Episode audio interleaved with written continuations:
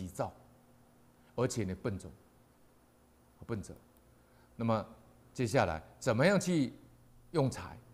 财以养生，啊，啊对，这个提到这个这个提到这个气节呢，啊就特别要提一个。哦，这个上气节呢，我们提上气节里面，我讲一个故事给各位听呢。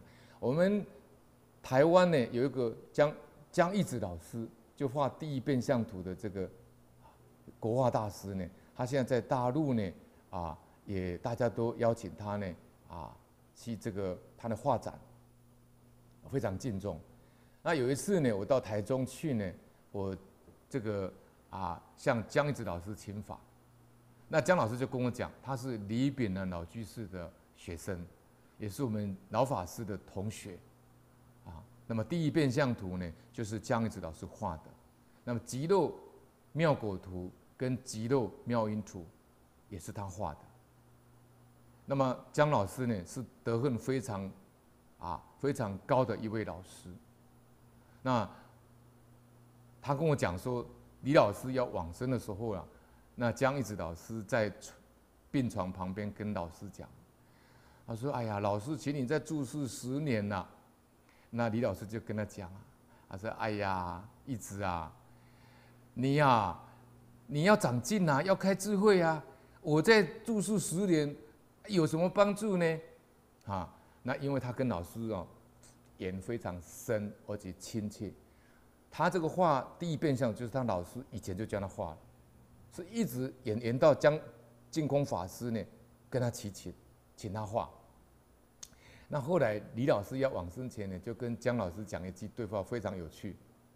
因为这个江老师呢是这里讲的，他呢他是上气节的人，而且是敦叔叔的人。你到他的家在台中啊，那个很热闹的城市里面呢，仿佛一股。空谷的幽兰呢，在那个路那个巷子里面呢，他的房子不是很华丽，哈，他是啊三层楼的，啊三层楼那个房子，但是呢就非常的清静，哈，非常的幽香。你只要踏进他们家的门呐、那个好像仿佛回到清朝、明朝那种古代的那种书香世家的那一种感觉，我非常喜欢去他家，好，你走去看到转角地方都是非常雅致。放一些啊经书啦，或者字画啦，还有他的佛堂，很像孔子的这个十大弟子的雕塑，哈，这个这个这个也都把它做出来。那么孔子的七十二贤的弟子呢，也都把它做成这个他的这个画呢，跟这个他们的生平介绍也出来了。结果他老师要往生的时候呢，就跟他讲，他老师就跟他讲说：“你这一辈子呢，就怪奇。”怪奇是什么呢？他就是他个性有为有守，但是很好。他们李老师说很好，哈，你享受呢，哈，孤独寂寞，哎，他就跟那个江子老师说，你享受孤独寂寞。那个江老师讲的很有意思，他说还好他这辈子享受孤独寂寞，他也不跟钱柜来往，哈，他也不去卖那些字画。